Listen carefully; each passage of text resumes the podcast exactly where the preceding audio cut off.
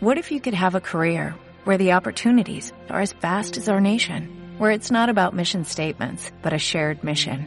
At U.S. Customs and Border Protection, we go beyond to protect more than borders, from ship to shore, air to ground, cities to local communities. CBP agents and officers are keeping people safe. Join U.S. Customs and Border Protection and go beyond for something far greater than yourself. Learn more at cbp.gov/careers.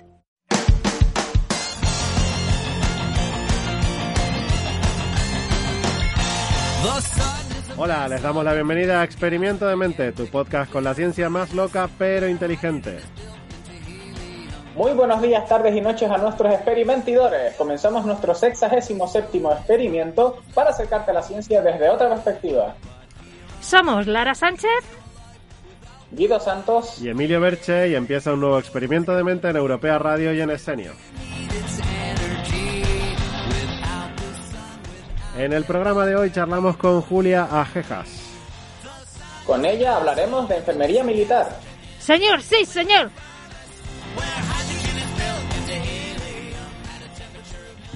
Hoy hablamos de aceite. Me- otro jardín. Uf, no sabes cuánto.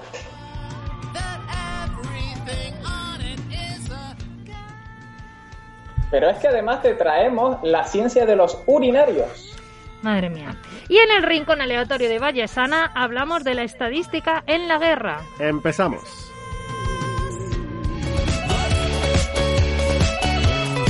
Ciencia en primera persona. Hoy, en Ciencia en Primera Persona, nos acompaña Julia Ajejas Bazán. Julia estudió la diplomatura de enfermería en la Universidad Autónoma de Madrid. Aprobó las oposiciones para formar parte del Cuerpo Militar de Sanidad y tras un máster y un experto universitario se doctoró en el programa de Epidemiología y Salud Pública. Ella es profesora asociada de la Facultad de Enfermería, Fisioterapia y Podología de la Complutense desde 2014. Está en la Escuela Militar de Sanidad y colidera un grupo de investigación en la UCM. Bienvenida. Eh, hola, buenas tardes. Hola Julia, ¿qué tal? Muy bien, ¿vosotros qué tal? ¿Todos bien? Pues fenomenal, aquí grabando un podcast, pasando la tarde. encantada, encantada. Que oye, qué bien que, que tengas este ratito para nosotros. Eh, queremos, mira, vamos a empezar eh, por el principio, ¿no? Que es la mejor manera de empezar las entrevistas. Sí. Eh, cuéntanos, eh, ¿en qué momento, cuándo y por qué se despertó en ti el interés por ser enfermera militar? Pues fíjate, la verdad es que, mira, así a priori no tengo ningún familiar que sea militar, ¿no? Ni contacto con, con otros militares, pero el padre de una de mis mejores amigas lo era y fue el que me estuvo animando y, y bueno, pues prácticamente me convenció. En mi casa, pues mis padres les pareció también muy bien Y lo que hice fue prepararme, pues eso, la, el tercer año de la carrera, a la vez que estudiaba la oposición y bueno, pues aprobé y mira, hasta el día de hoy. O sea que fue un poco coyuntural, pero la verdad es que bien, estoy contenta, la verdad. Y oye, y, y realmente en qué se diferencia una enfermera militar de una enfermera civil, si es que eso sería la manera de llamarlo? Porque claro, yo me imagino lo típico de las películas, ¿no? La típica enfermera en un hospital de campaña en mitad de una guerra con bombardeos, pero sospecho que eso es lo menos habitual del día a día. Eso es, sí, sí, la verdad es que eh, esto es lo menos habitual. Es verdad que nosotros salimos mucho de misión fuera de territorio nacional, en todas Mm. las misiones que hay desplegadas, pero bueno, en el día a día, bueno, pues la esencia al final es la misma, ¿no? Lo bueno, pues nuestro, lo igual que cualquier otro, otra enfermera, ¿no? Pero bueno, lo, eh, a lo mejor lo que realizamos normalmente, nuestras actividades son eh, dirigidas a como si, eh, si fuéramos enfermeras de empresas. Eh, entonces, normalmente estamos, de- estamos destinadas en unidades de los ejércitos, normalmente ejército de tierra, Del aire y de la armada, en como botiquines normalmente.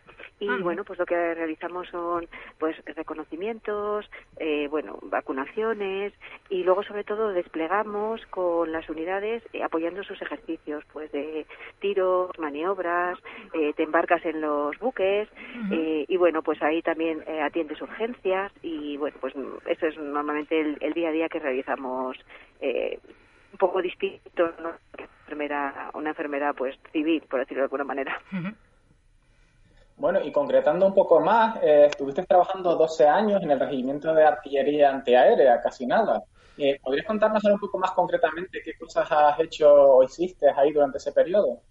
Sí, pues mira, eh, allí lo, lo que os decía, ¿no? Como trabajamos como más o menos enfermeras de empresa, pues mira, en un día habitual lo que hacemos es que eh, pasamos, por ejemplo, los reconocimientos médicos a primera hora, nada más empezar el horario a las ocho o siete y media de la mañana, depende. Eh, y en espera, perdón, ha dicho siete y media de la mañana ya, pasando reconocimientos, pero eso, ¿eso es legal? hacer eso a esas horas? O sea... Sí, sí, ya te digo, ya te digo. Madre sí, mía, estos militares, somos, ¿cómo somos, somos, muy. Madre mía, qué locura.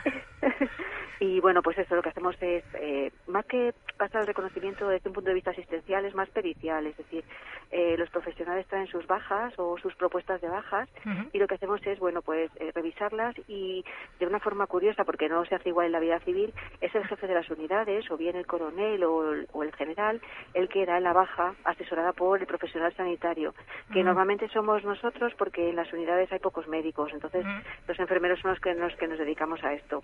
Después de eso, pues tenemos personal citado, pues no sé, para hacer reconocimientos médicos, eh, para pasar el test de general de la condición física, que son unos test que hacemos, porque ya sabéis que pasamos eh, pruebas físicas anualmente, es obligatorio, y antes de pasarlas hay que pasar un reconocimiento médico. Luego también tenemos eh, que pasar reconocimientos premisión antes de desplegarnos por el territorio nacional. Y luego, pues nada, vacunaciones, también muy importante, porque tenemos un calendario básico un poquito más exigente que, que el adulto en la vida civil. Y luego, claro, cada vez que nos desplazamos tenemos misión, eh, vacunas específicas eh, y, y la prescripción de quimioprofilaxis antipalúdicas, porque estamos desplazados sobre todo en zonas de África, donde es necesario eh, tomar este tipo de quimioprofilaxis. Y luego, bueno, pues apoyar, como os decía, pues los tiros, las maniobras, que ahí normalmente vamos también solos, los enfermeros, y, y bueno, pues apoyar todas estas, ¿sabes? Fuera estas, estos ejercicios, ¿no? y, y, a propuesta de esto que antes no lo dije, es verdad que otra diferencia eh, respecto a las enfermedades civiles es que nosotros aquí en las Fuerzas Armadas eh, prescribimos en situaciones de soledad, es decir, cuando estamos solos nos ampara la legislación y en, base a guías de a guías y, protocolos que se han que hemos elaborado y que nos han revisado, eh, pues podemos prescribir en base a esas guías solos, en los buques, de maniobras tirados en el campo, donde sea. O sea que, que eso es un, creo que es un avance importante. Sí, sí, desde luego. Bueno, y cambiando del campo clínico al campo investigador, tu tesis trató sobre epidemiología, además estuviste trabajando también en el Instituto de Medicina Preventiva, el Servicio de Epidemiología y la Comisión Permanente de Vacunas del Ministerio de Defensa. Y claro, nuestra duda nos viene, ¿qué, qué estudios son de interés para el Ministerio de Defensa, en, para el Ejército, en relación a epidemiología? Mira, normalmente eh, estudiamos sobre todo eh, los brotes, brotes que, que se den, que sean un poco distintos a lo mejor, eh, bueno, pues a los que se dan en la vida en el ámbito civil, y luego sobre todo muchos estudios relacionados con las vacunas, sobre todo de estudios de efectos adversos, de seroprevalencia, que sí que realizamos mucho, y luego pues eso, cumplimiento de medidas preventivas frente a enfermedades transmisibles en estos países endémicos de los que se ha hablado antes, ¿no? Y luego también los hábitos saludables, que eso también los estudiamos mucho, los hábitos saludables de nuestro personal. ¿Coméis mucha fruta? bueno, no te creas, depende. Cuando vamos fuera intentamos, ¿eh? la verdad es que no está mal, ¿eh? la, la, la, el tipo de alimentos que nos llevan y tal está bien. Pero bueno, eh, yo creo que sería deseable comer más. Oye, y bueno, y la última casi faceta, ¿no? De la que estábamos hablando, eh, de, de las que hemos dicho antes, la de profe. Eh, oye, cuéntame, ¿qué es lo que más te gusta eh, de ser profesora? De, pues de esa otra faceta tuya. Pues tanto en el ámbito militar como en el civil, en los dos, porque en los dos ahora estoy de profesora, pues me, mira, la verdad es que transmitir los, los, pocos conocimientos que tengo, ¿no? Porque ya me gustaría tener más de los que tengo. Y luego, bueno, pues sí que es verdad muchas veces modificar esas actitudes que tienen los estudiantes, ¿no? Y, y las relaciones que se establece con ellos, que la verdad es que son muy gratificantes y la verdad es que aprendes mucho de ellos también. Qué bonito. Y, y oye, también porque además de profe en la Complu, eres, bueno, colideras, ¿no? Un, un grupo de investigación ¿En qué os centráis? Aunque creo que va un poco, ¿no? Por temas de estilos de vida saludable, pero, pero cuéntanos, ¿en qué os centráis en, en ese grupo? Pues mira, aparte de los estilos de vida saludable, también tenemos otro que es el que estamos ahora, sobre todo el que estamos desarrollando, que es el de las vacunas. Y sobre todo estamos realizando muchos estudios actitudinales de, de todo tipo de estudiantes eh, en relación a las vacunas. Y la verdad es que ahora hemos publicado varios artículos y estamos fundamentalmente desarrollando este aspecto. Ay, lo que nos gusta a nosotros son las vacunas también, ¿eh? Tengo que decírtelo. Que ya es vicio casi. Ya te digo. Mira, Julia, eh, ¿y en qué consejo le darías a, a una enfermera o estudiante de enfermería que se esté planteando entrar por la vía militar? Pues bueno, lo más importante yo creo que es que, que sí que es verdad que, que eso, pues que la vida que tienes siendo militar es un poquito diferente a la vida civil, que sí que es verdad que al final tienes que tener un poquito de vocación, ¿no? Porque es verdad que al final te reportan muchas satisfacciones, pero sí que te, te, te exige muchos sacrificios, sobre todo personales y familiares, porque pasas mucho tiempo fuera de casa. Entonces, bueno, pues es- yo creo que, que si lo conoces, lo sabes y te gusta, la verdad es que adelante, porque la verdad es que eso que es muy gratificante al final. Y que madrugáis mucho también, yo me quedo con ese sí. dato. Yo no podría ser enfermera militar. Madrugamos un montón. Yo estoy mirando todavía hasta las 5. O sea, Madre mía, todo. qué locura. Te veo de maniobras, Lara, que No, no, estás, no. todo, estás todo el día castigada porque llegas tarde. yo estaría todo el día en el todo. calabozo. bueno, pero así duermo a gusto, o sea, también te lo digo, no me importaría. Mira, Julia, en cada programa un invitado nos deja una pregunta para el invitado anterior. Esta es la pregunta que te dejó Alejandro Carrión, ambientólogo, genetista y estudiante de doctorado. ¿Cuál ha sido el mayor logro en tu carrera investigadora o en tu carrera am, ah, actual, en la que te, te dedicas actualmente? Pues bueno, pues realmente yo fundamentalmente, uno, dos que van casi de la mano. Uno cuando me doctoré, que para mí eso fue, vamos, uno de los momentos más importantes de mi vida, y luego y luego cuando me acredité por la NECA. Hombre, Ay, por- madre mía, no me extraña. o sea que sí, sí, casi de la mano han ido. o sea que, que estos han sido los momentos de momento, claro. Luego más adelante a lo mejor eh, cambian, ¿no? Pero actualmente en el momento en el que estoy estos son, sí, sí, desde luego. Mira, eh, Julia, ¿qué pregunta le dejarías al siguiente invitado o invitada? Vale, pues ¿en qué proyecto de investigación estás actualmente estás actualmente participando? Perfecto, pues ahí queda para, para el siguiente. Muchísimas gracias, Julia Jeja, Nada. enfermera militar y profesora de la Universidad Complutense de Madrid. Un Pues- placer tenerte en Experimento de Mente. Para mí también ha sido un placer, muchísimas gracias. El rincón aleatorio de Vallesana. Hola, ¿qué tal? Hoy vengo a contaros cómo la estadística también ha sido capaz de ayudar en la guerra a lo largo de los siglos. También os digo que no me gustaría tener que hablaros de esto y que significase que nunca había sucedido, pero como no puede ser, pues dejadme que os cuente. Uno de los ejemplos más antiguos, ya os lo conté en mi primera píldora como experimentidora, fue en la guerra de Peloponeso, y ante el sitio de la ciudad de Platea, los soldados trataron de calcular la altura de un muro que debían escalar para entrar en la ciudad. Para ello utilizaron la moda, y no, no es que se fueran a Milán y utilizaran ropa. Lo que hicieron fue contar el número de ladrillos que tenía el muro, lo contó cada uno de los soldados y después cogieron el valor que más se había repetido. Así, multiplicando ese valor por la altura de uno de los ladrillos, conseguían aproximar la altura del muro. Si nos vamos a algunas guerras más recientes, como la Segunda Guerra Mundial, tenemos dos ejemplos muy claros del poder de la estadística para combatir en la guerra. El primero de ellos consistió en estimar el número total de tanques que las fuerzas alemanas habían construido para la guerra.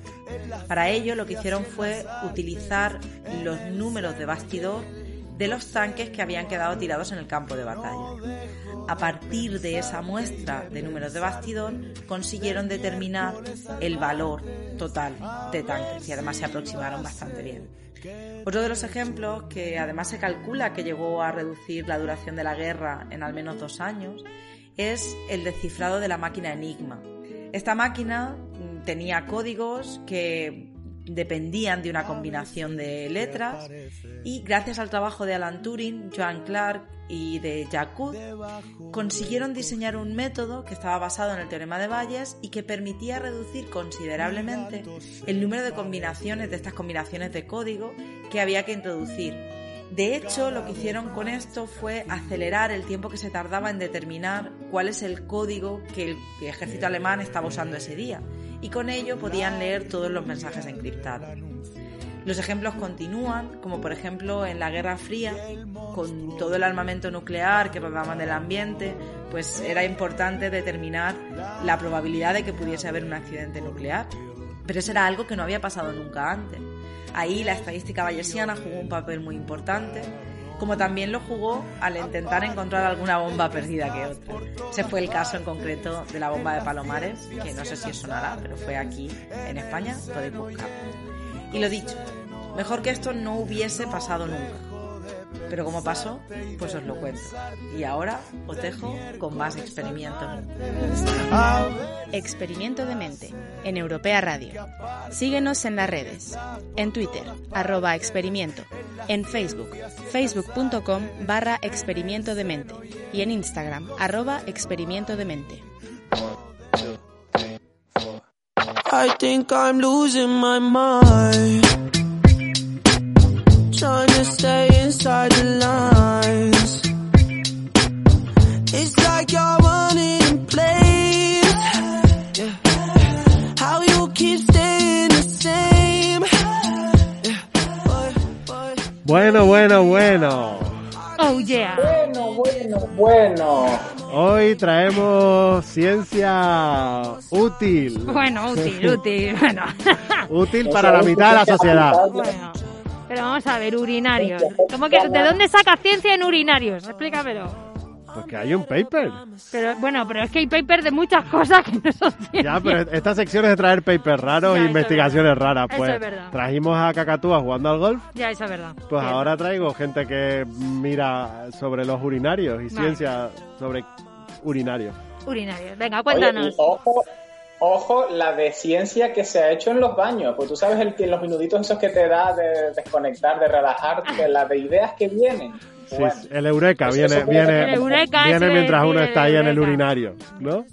Bueno, bueno, en fin, va- por favor, eh, eh, vamos a empezar con el paper. ¿Qué, qué dicen esas, esos Bueno, papers? aquí va a responder a una idea eh, fundamental que, que muchos de nuestros oyentes habrán experimentado, otros no porque no van a urinarios, pero Hombre, es Escucha, ¿cómo que otros no van a urinarios? porque los urinarios estos de, de los baños de hombres. Ah, lo de mear de pie, dices. Claro. No es cualquier... Ah, es en concreto lo de mear de pie. Claro, Vale, porque vale. esto lo que intenta eh, responder es a la pregunta de ¿qué urinarios tenemos que usar para que no te toque nadie al lado? Vale, vale, vale. Porque claro, es dramón. O sea, eso es un dramón diario. diario. Me, me alegra que hayan dado por fin solución a este tema. Estoy Sí, ¿verdad? deseando a ver qué es lo que cuenta. y es usar el urinario, no el váter, claro, porque si ya te vas al váter ya está cerradito, ya, Ah, ya, ahí vale, tienes, vale, vale. ya ahí tienes la... No queréis a nadie al lado que os presione así con la- que quiera mirar donde no debe. y Uno siente demás. como ahí un poco de, de invasión, Invasión de, de la, de la- de la intimidad completamente. vale, Entonces, vale. Esto es una, en realidad no, no es un paper, no es, una, no es un artículo publicado en una revista, sino es una comunicación a un congreso que hicieron en junio de 2010 Kranakis y Krisank y el título del artículo se llama El problema del urinario. El problema El del urinario. problema. Y ojo al dato, porque esto es lo que más me ha gustado de todo lo que he ido investigando. Y es que este, esta investigación se presentó en un congreso que hay, pues creo que anualmente, que se llama la Conferencia sobre Diversión con Algoritmos. Madre mía. Bueno, ¿y qué, qué te parece de raro ahí? A ver, a ver, saca el temita. O Saca sea, el temita. ¿Qué, qué hay a ver, raro en un eso? congreso sobre enfermería militar que acabamos de hablar, un congreso sobre estadística vallesana, un congreso sobre modelos biológicos de lo que sea, un congreso sobre cáncer, sobre neuropsicología, pero sobre diversión con algoritmos. Pues claro, es Pues que no los había algoritmos diversión son con- ante con- todo divertidos. Ante todo y antes que nada. Diversión con banderas. Con sí, pero- banderas, que pero no me salía Eso es de una serie, no es la realidad. Bueno, yo creo que también debe haber. Entonces, pero bueno, oye, que si, que si están interesados, en, eh, del 30 de mayo al 3 de junio de 2022 en Sicilia, en una isla de Sicilia, no es, no es la propia gran isla de Sicilia, sino una isla chiquitita, Favignana, ¿Sí? eh, está la, se realiza este año la número 11 Conferencia Internacional de Diversión con Algoritmos. Madre mía. Así que Guido, Pues vete, mismo vete a pasártelo o sea, bien, claro. Ahí, hacemos el programa desde ahí y les cuento los, los, los algoritmos. Oye, yo puedo divertidos. ir, eh, yo puedo ir, pero lo, lo sigo desde la playa. Ya, pero entonces no te lo pasas bien con los algoritmos. Sí, porque los algoritmos están en un lado y yo me lo divertirse, paso bien por otro. Bueno, Si vas aquí, a divertirte, Lara, claro, a divertirte, No. pero con algoritmos, no con la playa. No vale con la playa. No, ni con... exact- No, No, no. ni con sicilianos tampoco. Tampoco. Me calles. Ay, casi. Ahí es para divertirse con algoritmos. ¿Cómo se divierte uno con algoritmos? Yo no lo sé. Bueno, Guido igual bueno, nos bueno. responde esa pregunta o, o incluso Anabel nos podría contestar esa Yo voy a pregunta. tener que traer yo sección aquí de algoritmos divertidos. Bueno, voy a apuntármelo. Pero bueno. porque esto huele a tema. Vamos a hablar aquí de lo que hicieron, de lo que hicieron estos dos investigadores, porque ellos están buscando unos algoritmos que sean útiles para la privacidad física de las personas.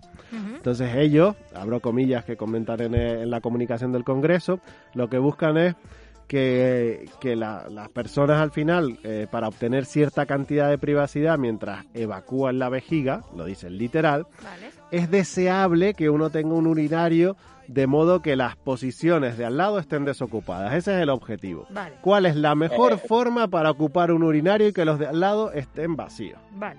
Venga.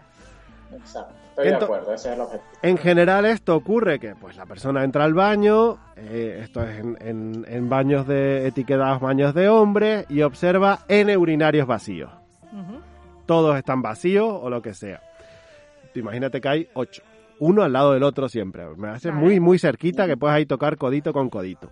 Entonces, claro, ¿qué urinario debería uno elegir para maximizar las posibilidades de mantener esa privacidad? Es decir, minimizar la posibilidad de que alguien ocupe un urinario a su lado. ¿Ustedes cuál creen que sería? Yo me iría de la izquierda del todo. La izquierda del todo, pero de la- da igual, izquierda. Coño, como izquierda del todo. Vale, al- ya al- está. Claro, el último. Vale, vale, sí, quiero decir, al que. Pero ¿y por qué no la derecha del todo? No, porque yo soy más de izquierdas Ah, en vale, general. vale. Guido, ¿y tú? Yo, yo tengo un truco que es, eh, yo busco el que está más seco, que es el que se usa menos, y lo pongo al lado. Y entonces ya, niquelado. Claro, aquí es verdad que ellos en esto hacen varias suposiciones y obviamente dejan a la psicología completamente de lado. Claro, claro. Pero eso lo discutiremos al final, Vale. Entonces, bueno, ellos Claro, suponen... es- la- el algoritmo, como no lo ve, el, el, solo hay diversión con psicología. Él, si, si no hay psicología, no hay diversión. Es que al final, si el algoritmo queda muy bonito en esta comunicación en un congreso, pero no lo puedes aplicar porque la realidad nunca es así. Porque claro, ellos suponen varias cosas para poder ir calculando los distintos modelos que tienen. Primero, suponen que eh, uno es la primera persona en entrar y que todos los urinarios están disponibles. Con lo cual ya hacen una asunción porque una vez entra y ya hay alguno ocupado. Claro.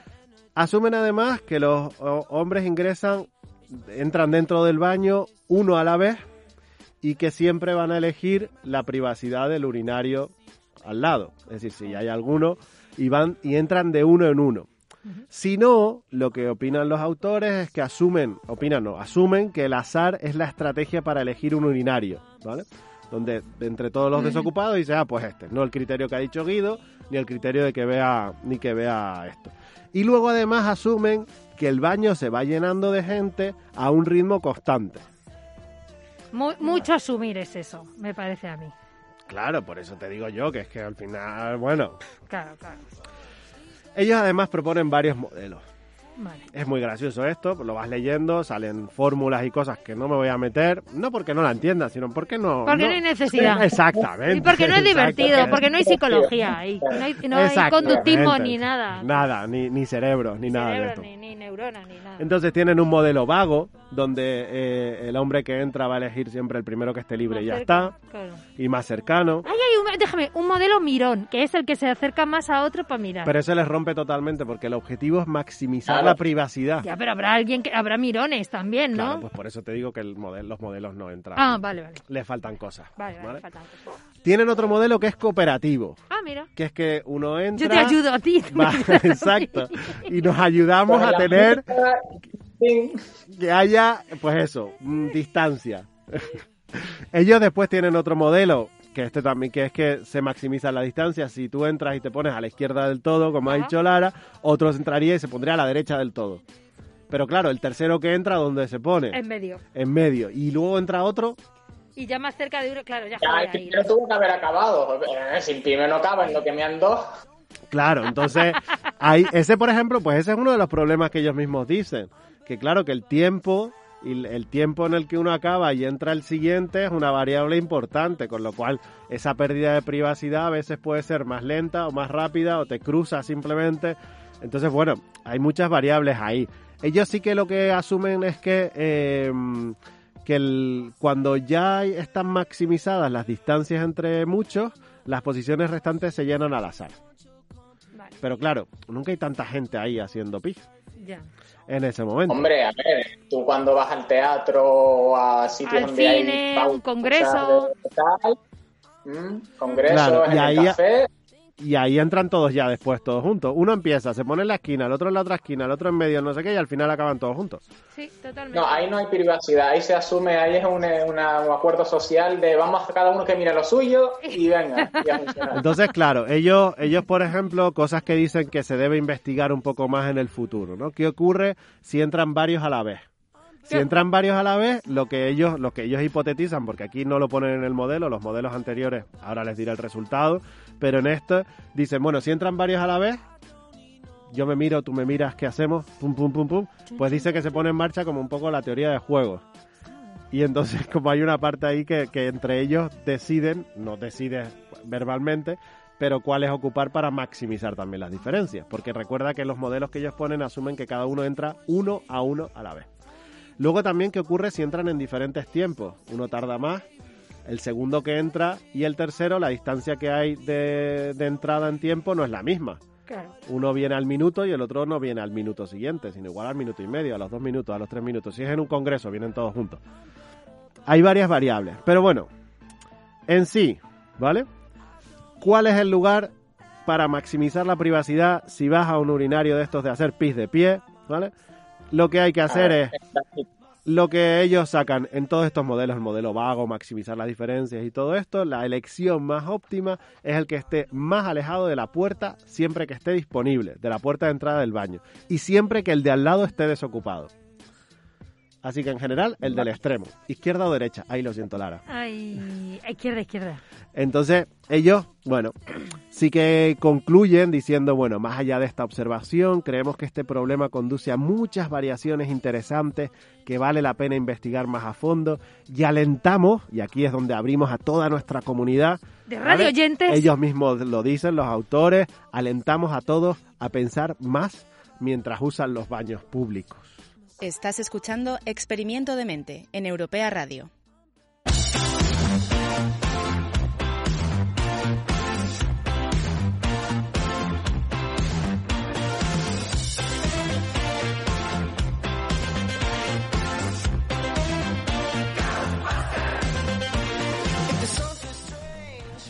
Bueno, bueno, bueno, bueno. Venga.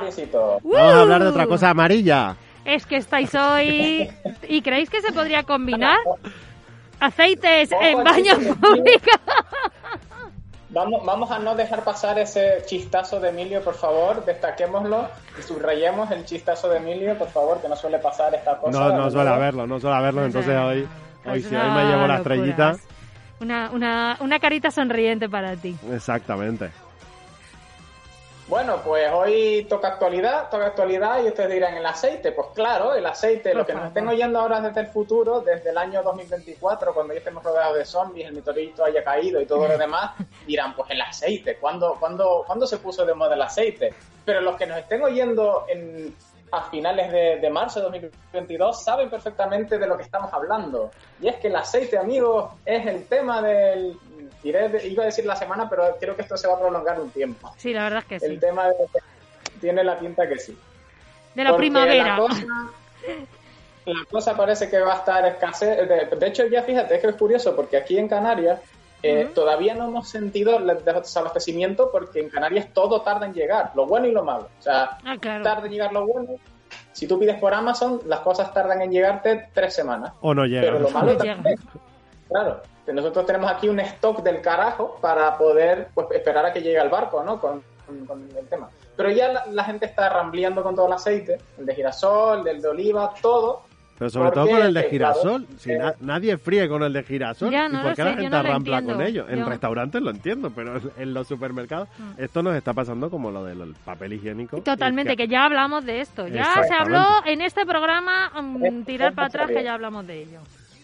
Bueno, pero de todas maneras no vamos a entrar en el tema del por el tema psicológico, eso se lo dejamos para Emilio, el por qué que se, que se agotan las cosas y demás. Yo voy a entrar más en la parte que me interesa a mí, que es la parte bioquímica del aceite, Ujú. las diferencias entre estos dos principales aceites que están ahora de, de moda, la- el de girasol, el de oliva, y el por qué se dice que pues uno es mejor para freír, otro es mejor para ensaladas, tal. La Ujú. base bioquímica de eso. O sea, va- esto va a ser una clase, cojan los apuntes, cojan la libreta, que va a entrar a examen.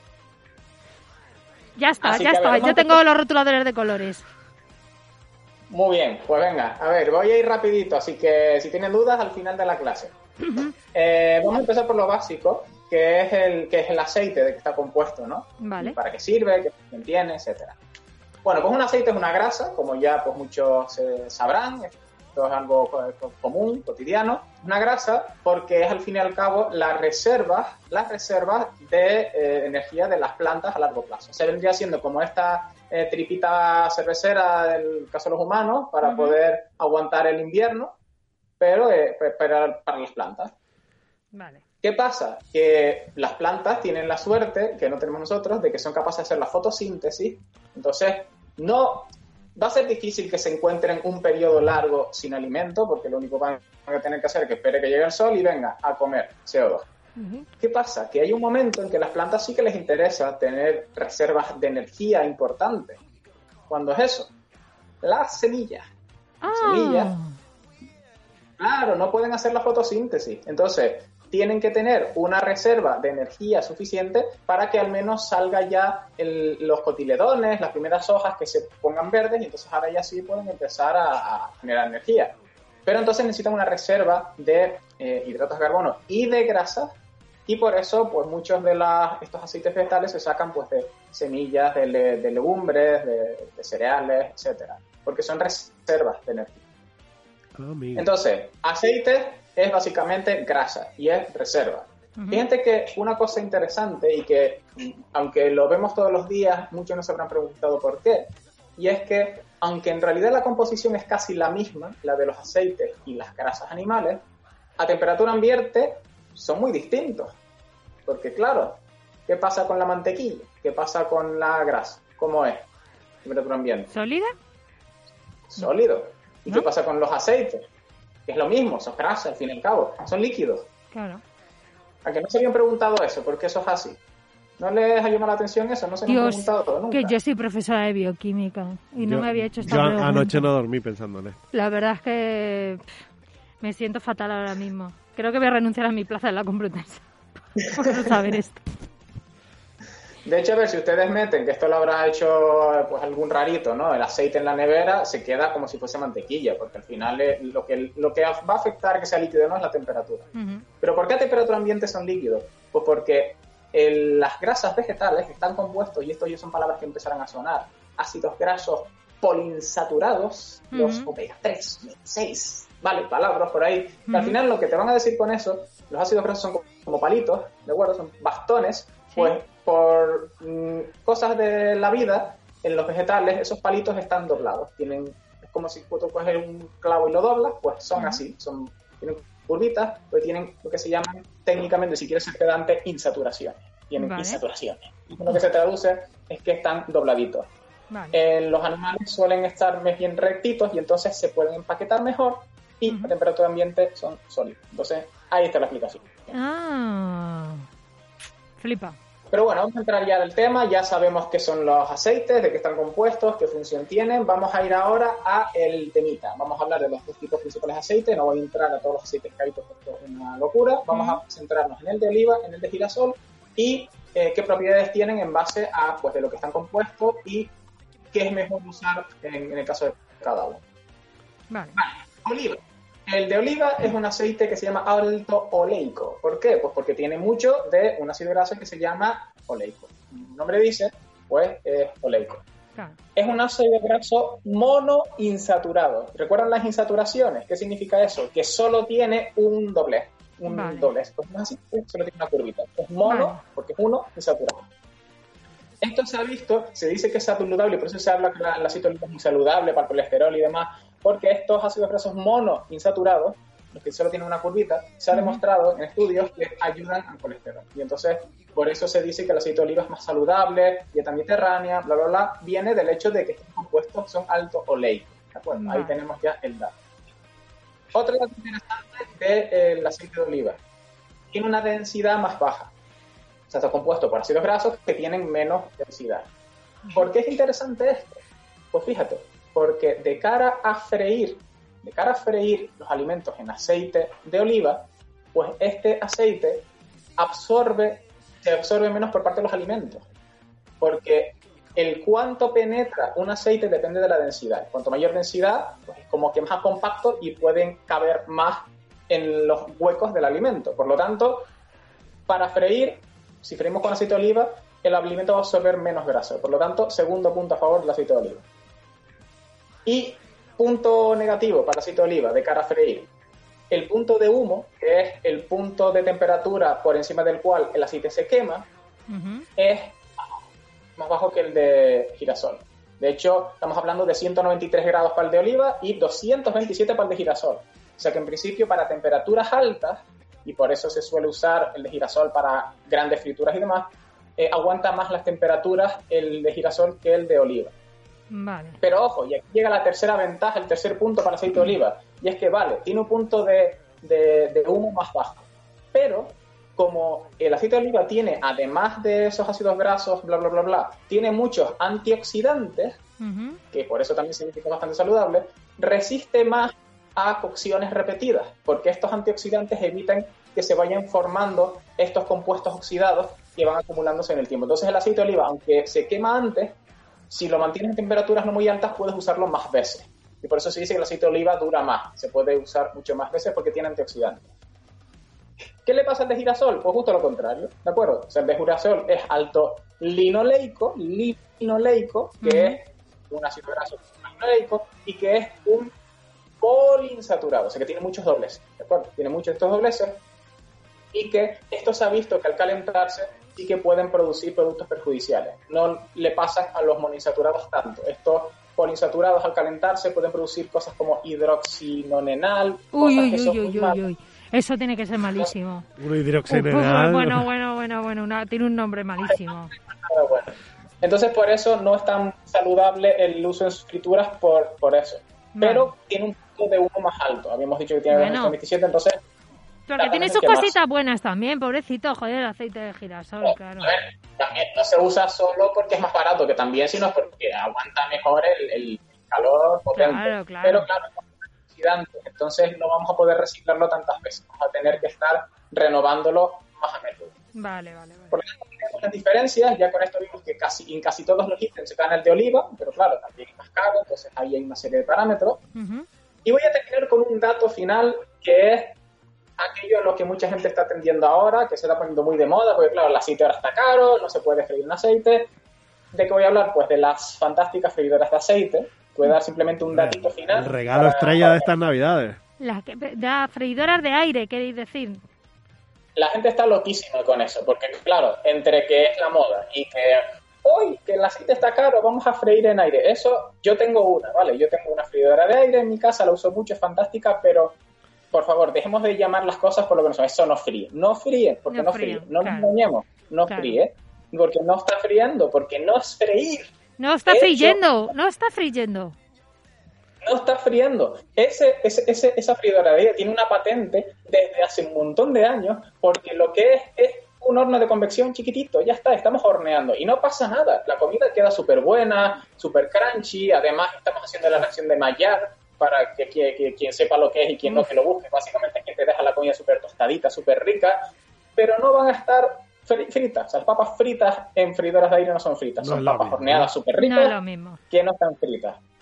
Por lo tanto, el mensaje final que vamos a dejar aquí, freidoras de aire, por supuesto, son más sanas, A tope con obviamente ellas. no gastas aceite, no estás eh, friendo, por lo tanto no tienes todo lo malo de la fritura, estás horneando, estás horneando en- y además tiene la ventaja respecto al horno que es más chiquitito y gasta menos luz, por lo tanto nos viene También es bien por importante. Sí, sí. pero no son unos no, no fríes, estás horneando, ¿vale? Eso estás asando las cosas, quedan súper ricas, quedan súper buenas, pero frase final, pues las freidoras de aire son hornos de convección, pero fancy, chiquititos que ahorran, no son freidores.